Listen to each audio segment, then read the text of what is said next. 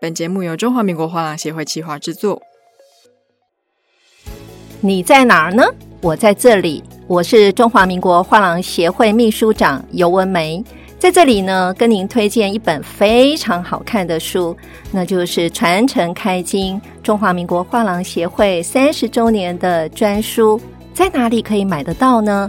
它在一月九号之后，全国各大重要的书店，以及一月三十一号到二月五号的台北国际书展、时报文化的展位可以买得到哦。你在哪儿呢？我在台北国际书展的展位等你哦。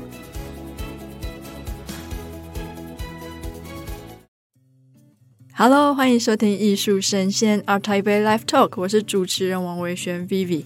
那今天我们这个单集呢，非常的特别。我们在前面几集介绍了新加坡的艺术市场，还有我们非常多国家到当地去参展有什么样的心得。那我们今天请来一个画廊界老江湖的尊采艺术中心负责人陈菁颖女士。到我们节目上跟大家分享，不只是新加坡市场哦，因为尊采艺术中心是一个有三十年悠久历史的非常资深的画廊，他也会跟大家介绍一下，说，诶，他在游走世界，在亚洲地区有什么样特别的经验。那我们先请副理事长跟大家打个招呼。各位听众，大家好，我是尊彩艺术中心的负责人及总经理陈金颖。今天很高兴在这个线上可以跟大家聊一聊整个亚洲的一些艺博会以及藏家的一些观察分享。是，那要不要请我们的陈金颖女士跟大家介绍一下尊彩艺术中心三十年来有没有什么重要的里程碑，或者是你觉得想要跟大家分享的一些重点？嗯非常高兴，尊采艺术中心等于说从创立到今天已经有满三十周年了。那么在二零二三年是我们满三十周年的一个纪念。那从三十年前，我们就以台湾的艺术史为主要的一个发展。那当然，整个深耕了台湾三十年的时间，我们也建立了非常多很重要的台湾前辈艺术家的大展。那除了这些前辈艺术家以外，我们也同时经营了很多台湾的一些二战后的艺术家，还有一些当代艺术家。这个时间非常的长，所以我们公司的整个艺术家的年代分布跟材质都非常的丰富。那在这个三十周年之际，我也很希望说，以感恩的心来感谢我们台湾的藏家们以及很多艺术界的老师们对我们的一个指导。所以在今年的三十周年庆，会有一系列的展览，还包括一些义卖活动，来回馈这三十年来然后大为支持我们的一些藏家朋友们。那请各位听众，你们可以拭目以待，尊采艺术中心接下来三十周年庆的一些活动。是，那我们会把尊采艺术中心的官网贴在这一集的单集简介。如果感兴趣的听众们，你们不妨去追踪一下，看他有没有最新的活动会办在什么时候。好，那我们切回正题哦。那我想要请问一下我们的副理事长陈菁颖女士，您在艺术的市场上驰骋了这么久的时间，相信你一定有一些比较特别的观察。那我们现在都知道，我们艺术以前一开始是西方比较昌盛嘛。但是呢，随着时间的推移，其实慢慢的转到了东方。东方有非常多的艺术家开始，不管是在一级市场或是二级市场大放光彩。那么，请您分享一下，就以亚洲地区，新加坡、香港、台湾跟韩国这四个地方都在亚洲。那假如说我们今天一个画廊想要分别去这四个国家去参加他们的艺博会，他们在市场上有没有什么样的喜好是诶专属于这个国家的特色？嗯，你说到的这四个地区的市场哈，其实它有一个很重要的时间点是在于说，全球都经历了三年的疫情。那这三年疫情里面，其实它有一个很大的突破是在于说，整个数位化。以及所谓的虚拟空间、线上展厅，以及所谓的线上的艺术品交易，这些数位的，它就可以去。跨越很多国家的限制、语言的限制，所以这三年的疫情其实让几乎很多地区的市场它整个都流通了，所以它也不会说再有什么你认为太过于 local 的市场，其实都不会。所以就好比说台湾的藏家，他也可以透过非常多的数位的网站，可以在网站上买艺术品，甚至也有很多的国外的画廊，他都能够很轻易的去联络到台湾的藏家。那所以说现在，尤其是在后疫情时代的话。我们自己是会觉得说，市场可能不只是在台湾，必须要往国际上去发展。但是在发展的过程里面，亚洲是最容易的、最快的，因为比如说我们讲的香港，或者是上海，或者新加坡、台北。那么这个同样的语言其实是比较容易的。那新加坡它的华人社会其实它的比例是非常重，虽然说他们还是官方语言是英文，但是他们讲普通话的还是非常的多。尤其是他们整个文化面来讲的话，他的华人文化其实非常的深厚，所以他们在推艺术品的时候，其实对我们台湾的业者而言，其实它还是一个非常好的发展的基地。那么至于韩国，韩国因为近年来他们整个电子业其实非常的发达，包括他们其实有非常多异军突起的那些特殊的产业。那所以说，如果要讲三年前到现在来讲的话，我觉得可能整个他们的财富的分配，我认为韩国是有大的一个变动了。那加上韩国政府他非常积极的去推动他们的艺术市场，所以他们确实很厉害的是，他们现在是免税，也就是说，他们艺术品的进口是免税的。这个是促进了首尔的一个艺术市场，它能够去可能成为一个条件非常好的一个市场。那当然就是说。每个国家的藏家其实都还是有，因为他们国家的一些税制，还有包括说可能他们现有的这个艺术市场、艺术鉴赏的基础，而产生了它比较大的一个差异性哈。那这个就是每个画廊业者打算去。拓展你的国外的市场的话，可能你就必须要一个一个去研究跟分析。所以等一下，可能我就会来跟大家分享一下新加坡、首尔、台北跟香港这四个地区，大概有哪一些事情可以值得大家去观察，我们可以交流一下。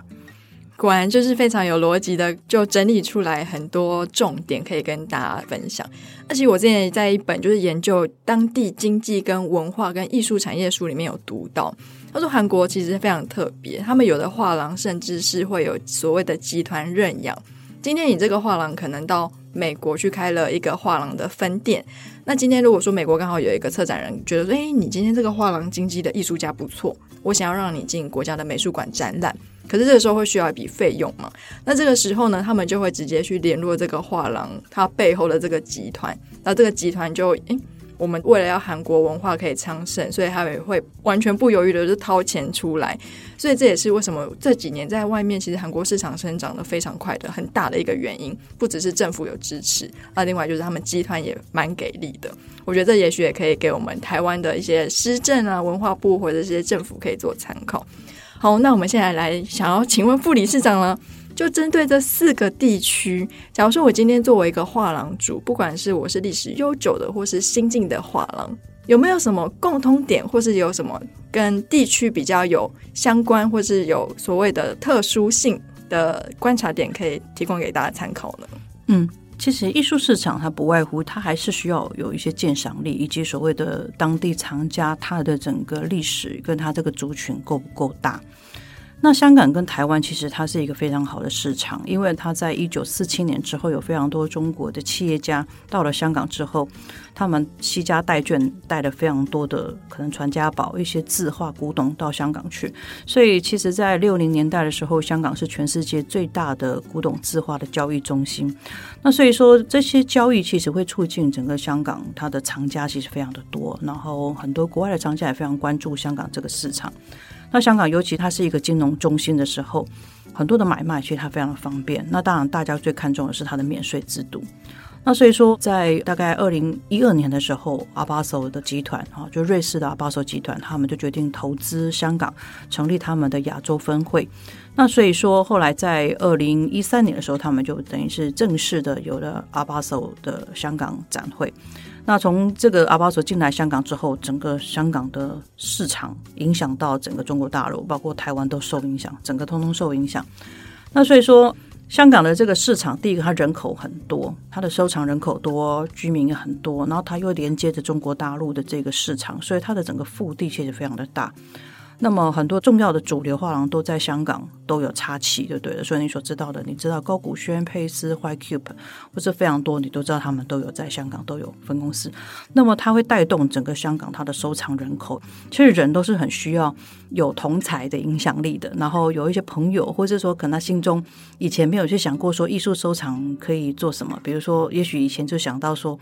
可能装饰，或者说可能家中啊收一点有价值的东西。可是他后来他知道哦，原来艺术收藏可以作为一个资产管理。嗯，那么在香港就是有一个这么好的一个效益，就是所有你想到的都会有画廊可以教你，那你也会有一些藏家可以跟你互相的分享。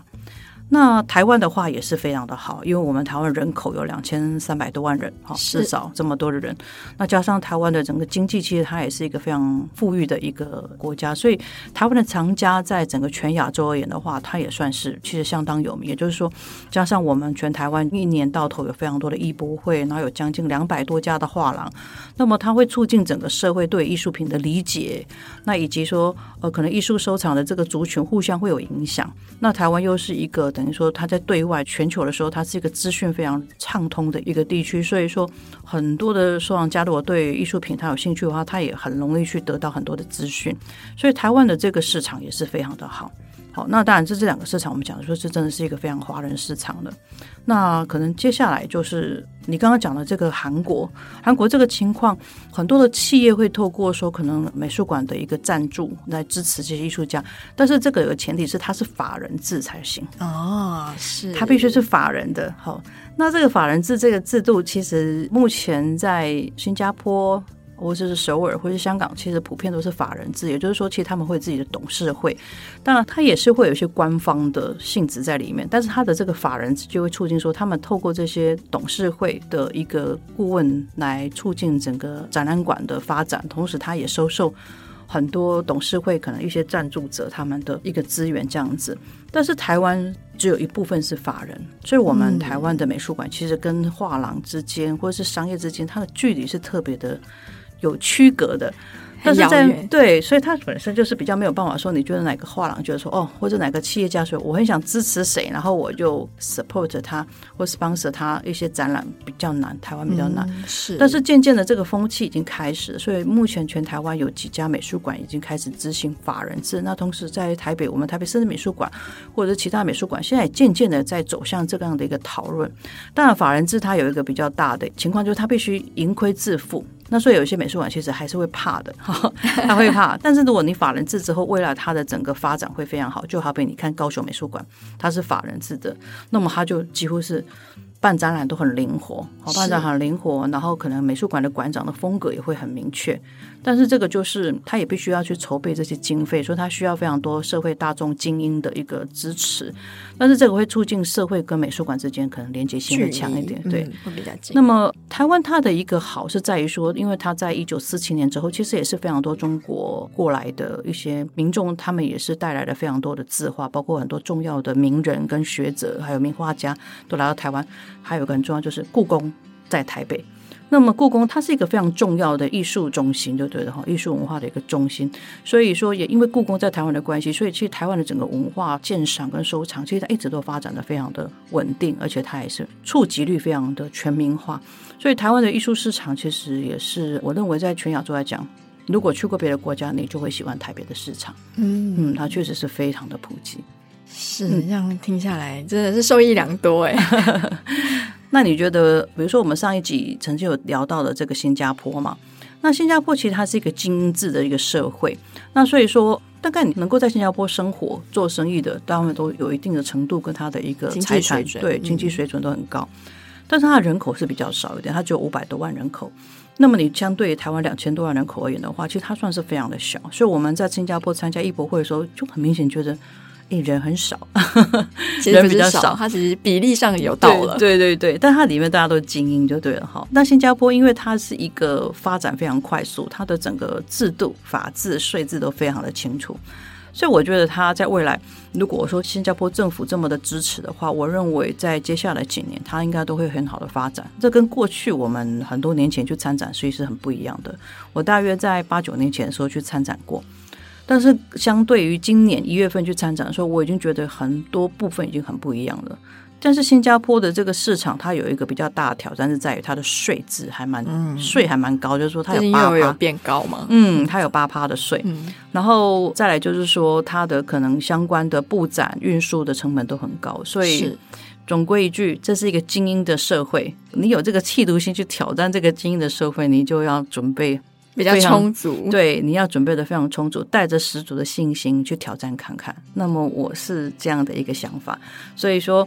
我们算是准备的非常的齐全之后，去到了新加坡。今年我觉得成果我大致上还算满意，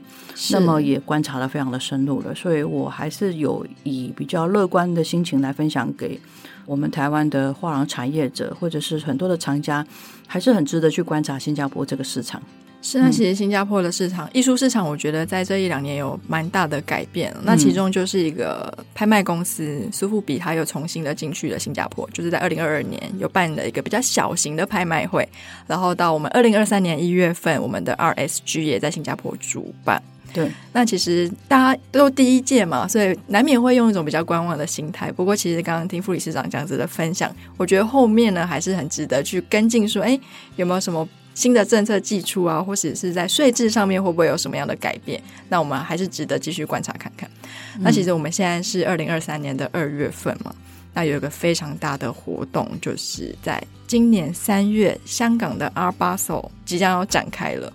因为香港离台湾其实蛮近的嘛，我据悉那副理事长也会到 Art Basel 去参展。那对于我们不管是第一次想要去 Art Basel 参观的这些民众，或者是本来就是非常资深的老藏家们，能不能各自给他们一些什么样的观展的一些方针或是方向？因为毕竟展会好像是还蛮大的。嗯，香港的这个 Art Basel 艺术展哈，等于它是瑞士的 Art Basel 集团他们在亚洲区的另外一个分会。那么进来亚洲也超过十年以上了，它也算是影响整个全亚洲艺术市场非常大的一个主因。那么在疫情之后，今年二零二三年会是疫情之后规模最大的一次的展会，总共会有将近一百八十家左右的画廊参展香港的 Art Basel 艺术展会。那么它的时间是在三月二十一号到二十五号，前两天是贵宾预展，哈，只有接受受邀请的贵宾。那么之后公众开放之后。还会有几天的一个展览，那相关的资讯大家可以上它的官方网站去看，其实它非常的清楚。那因为香港跟台湾它非常的近，又加上我们都是用同样的语言，那所以说台湾的朋友其实去香港就像去高雄一样那么的近。在过去我们都常常一个月就跑香港好多趟，那所以说。在即将开展的香港 Art Basel，我想有非常多的收藏家，很多的我们台湾的同业朋友们都已经有规划好，即将要在三月二十一号的时候到香港去参观。那么这次去，你们会有非常多可以参观的，会比以前更精彩。因为在这个三年疫情里面，很奇妙的很多的展馆、艺术馆都默默的哎开幕了。比如说筹备了将近十年以上的香港的 M+ 家美术馆，那么在西九龙那个地方。在去年的时候，它就开幕了哈。去年的时候已经开幕了。现在目前的当期展览是草间弥生的一个大型回顾展，即将会展到五月份。所以在三月份到香港的朋友，你就可以到香港的 M+ 家美术馆去参观。同时，在西九龙的这个文化特区里面，还有香港的故宫博物院。那么它这个故宫博物院就在香港的 M 家旁边而已，所以你如果到达那个地方走过去就可以。那它的规模也是非常的大。那香港故宫跟台北的故宫略有不同，当然就是说它的建筑比较新以外，它走的是一个比较新的、比较现代化的故宫的方式。也就是说，它在做推广的时候，它善用了非常多设计美学，还包括很多可能一些影像、数位艺术的方式，让很多的民众其实可能。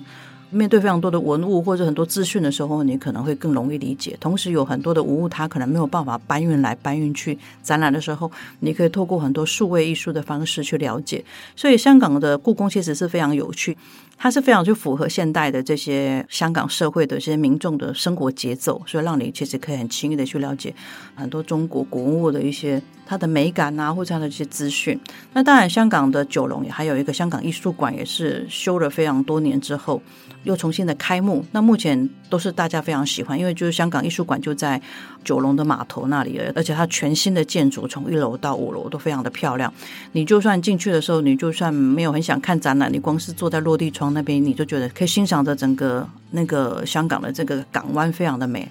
那么在整个香港的画廊界，我们大家都知道，我们刚刚提到，全世界重要的画廊几乎在香港都有插旗，所以各个国际画廊在香港巴塞期间都会推出非常重要的展览。同时在三月二十号的那个晚上会有一个展前的一个 party，就是大家都会在巴塞开幕之前那天晚上，几乎整个。中环都会有非常多的画廊，都会举办很多的那个派对活动啊，其实非常热闹，你几乎可以一家一家的去逛。好，那这个都是在疫情前的时候的盛况。我在疫情前的时候，光是走那个晚上，我都几乎回来都没有办法走路了。真是太多的节目可以去欣赏了。那当然，在经历了疫情之后，可能有一些你喜欢的餐厅，可能现在也都没有了，但是也重新会有新的一些。好的餐厅有在开幕，因为我自己是在香港，就是自己还有另外一个公司，所以我算非常常往返香港。那么在这三年的疫情里面，我也是往往返返的隔离，然后我就觉得香港它还是有一个非常好的一个生命力。那所以说，很多新开幕的餐厅、新开幕的一些可能店面啊，那当然还有一些。刚开幕的美术馆，那还有再就是在中环的大馆的这个美术馆，还有这个艺术园区里面，它里面有书店、有展览馆，还有餐厅哦，那真的是非常好逛的，而且它的整个腹地非常的大。那所以说，在这个三月份，大家真的很值得去香港的巴塞走一趟。那么当然。最好是，如果你有跟几个画廊很熟识，就参展的画廊很熟识的话，也许你可以请这个画廊帮你申请 VIP 卡。但是如果没有办法争取到这个名额的话，那么就建议大家现在赶快到他的巴塞的网站 Avaso Hong Kong 的这个网站上。尽快的去购买早鸟票，嗯，啊，现在可能已经不是早鸟了，对，但是还是要尽快买，因为就我所知，以往都几乎是开展前就全部卖完。今天已经不是说你去排队就好，他票卖完了就完全没有了，你就会变得没有办法进场。所以，如果很想要去香港巴手参观的朋友们，建议你们可以现在就开始着手去购买你们的呃门票，或者是说看看有没有朋友他有 VIP 卡啊，大家可以一起进场。是，对。因为刚刚副理事长有提到，其实香港有非常多国际型的大画廊有扎点在那里嘛。嗯嗯、那其实我们还蛮好奇的，像这些国际型的大画廊，他们会依据当地的喜好或是风土民情，然后去选择他们的艺术品吗？还是说，嗯，其实我在国际上，我就是知道说哪些艺术家就是这么好，所以我就非常坚持说，我就是要做什么样风格或类型的作品。他们通常会怎么样做选择呢？嗯、呃，如果你问的是香港的话，我觉得他们还是要评估。嗯、第一个就是说，如果是香港自己本地的话，确实他们的房子都不会太大。即便是有一些藏家家里虽然说是比较大，但是比起台湾跟中国的话，他们房子还是偏小一点，因为毕竟地段非常昂贵，所以他们在选择艺术品的时候可能有更大的弹性。那么加上说，香港它本身的整个气候，还有包括说。可能他面对的中国的藏家其实非常的多，那么你稍微还是必须要跟随一下中国藏家他的喜好。那他可能比较偏好什么样的作品？那可能比较偏好什么样的价位跑比较快？那什么样的尺寸其实随时都很容易收藏的话，这些国际画廊我感觉他们还是具备非常大的弹性。也就是说，他们几乎是可能中价位跟高价位，它同时都会具备。那么可能有关于非常西方的作品，或是偏有点亚洲艺术家的，他们也都会去推广。所以像比如说背后 浩登，他就有推了几位亚洲的艺术家，其实他的成效也都非常的好。那所以说，在每个地点开设画廊，多少都还是要非常的接地气，也就是说，可能要去观察当地。那所以说，像比如说在台北，或者是说在新加坡，也是都还是需要略微调整一些他们的当地藏家的喜好跟他的环境。是，那我相信，因为现在有发现藏家的年龄层越来越年轻，那我相信香港应该也是碰到类似的状况。嗯，那不知道说您这几年在亚洲这样子到处奔波，有没有什么共通点是这些年轻藏家特别喜欢的？那有没有什么是诶某个地区的年轻藏家特别有的特性？嗯，应该说，如果是中年的企业家事业有成的话，他会比较有空出来逛实体画廊哦。那么年轻藏家因为事业正在起飞，然后他的整个语言呐、啊，或者是可能常常在网站上搜寻，所以他会比较喜欢去网站上购买，或者他的资讯也会多半来自于网站上的一些数位的资讯，所以他略有不同，好，略有不同。那如果是以一个艺不会的话，其实他真的是要有空出去逛逛，可能一逛就要逛一天或两天，是、嗯。所以他的年龄层再怎么年轻，其实我认为有限，也就是说他的年龄层可能会有百分之六十会是稍微。三十多岁到五十岁左右的是蛮多的哈，那你要想说非常年轻化的这个交易的话，我觉得网站上的会偏多，嗯，都会偏多，因为逛画廊还是需要一点时间，是对。但是就是说，如果你有想要推什么样的一个艺术品、艺术家，如果你是在网站上建构的非常详细的话，那你效果会很好的是。来自于年轻藏家的搜寻，所以我们有一些年轻的艺术家，我们会在几个重要的数位网站上，可能长期都会建构他的后台跟一些展出，或者是说有一些介绍的话，像比如说 RC 或者 Okra 啊，或者是说像非之中，那么他的每次搜寻的来信啊、讯息询问或者是购买，通常都是比较年轻藏家是没有错，对。但是只要是差不多中年，大概四十多岁的企业家的话，可能还是实体展览跟实体的。艺博会其实是成交会比较快一点，虽然问的人会很多，但是其实真的实体展览它是最快成交的哦，因为当场看到喜欢了就马上询价，嗯、然后就马上购买对。对，这也是为什么一些实体艺博会它还是非常的盛行有关系的。嗯，诶，那这样说起来的话，那比较年轻的藏家购买数位艺术跟他相关的作品的频率会稍微高一点吗？其实我说的数位，其实它指的可能是，比如说 Instagram 上的画，哦、是或者上网下订单。对对对，是上网下订单。这个是年轻藏家他比较喜欢，因为他觉得说，可能他的事业正在起飞，他也没有那么有空出去逛画廊，那他觉得他很容易就哦，可能滑滑手机，或者看看一些艺术网站，他就买了，或者一个晚上就上去 Instagram 上搜寻了几个他觉得非常红的啊，人气非常高的，然后他就可以在网上就购买了。对，那所以说年轻藏家偏数位购买，好，在网站上购买。那么资深的这些藏家，或者是说大概四十几岁，可能三十多岁、四十几岁这种藏家，他就会比较偏，他需要看实体的，他觉得我要看一下实体的，然后我也比较有空看，然后他看了之后，他就评估好不好，那现场议议价，他觉得这样是比较容易成交的方式。嗯，是，真的是蛮有趣的观察。嗯，那我们三月呢，中华民国画廊协会，我们艺术生鲜也会到香港的 Art Basel 做现场直播。那到时候再麻烦副理事长跟我们分享一下你在那边有什么所见所闻。真的还蛮期待的，因为历经了这三年的疫情，这次总算又来到了非常大型的一个展出。那因为香港巴塞其实它是一个很重要的亚洲艺术市场的风向球，是。那么它今年的等入选的画廊，包括它可能展出的情况跟销售情况。我觉得它应该是足以作为一个很重要的观察，也就是说，未来的亚洲市场，你觉得它会持续的向上，还是说有没有受到疫情后的一些景气的影响？我觉得是蛮值得去关注的，因为它是一个指标型的国际型的，它真的是一个风向球，对。是好，那如果大家对于香港的 Art Basel 未来有什么问题的话，其实你也可以留言在这个单集。那我们到现场呢，就会帮听众们跟各位画廊主提问喽。嗯，好，那我们今天非常谢谢尊彩艺术中心，也是中华民国画廊协会副理事长陈晶莹女士到现场来接受我们的采访。谢谢，谢谢各位听众，我们下次在香港见喽。对，香港见，拜拜，拜拜。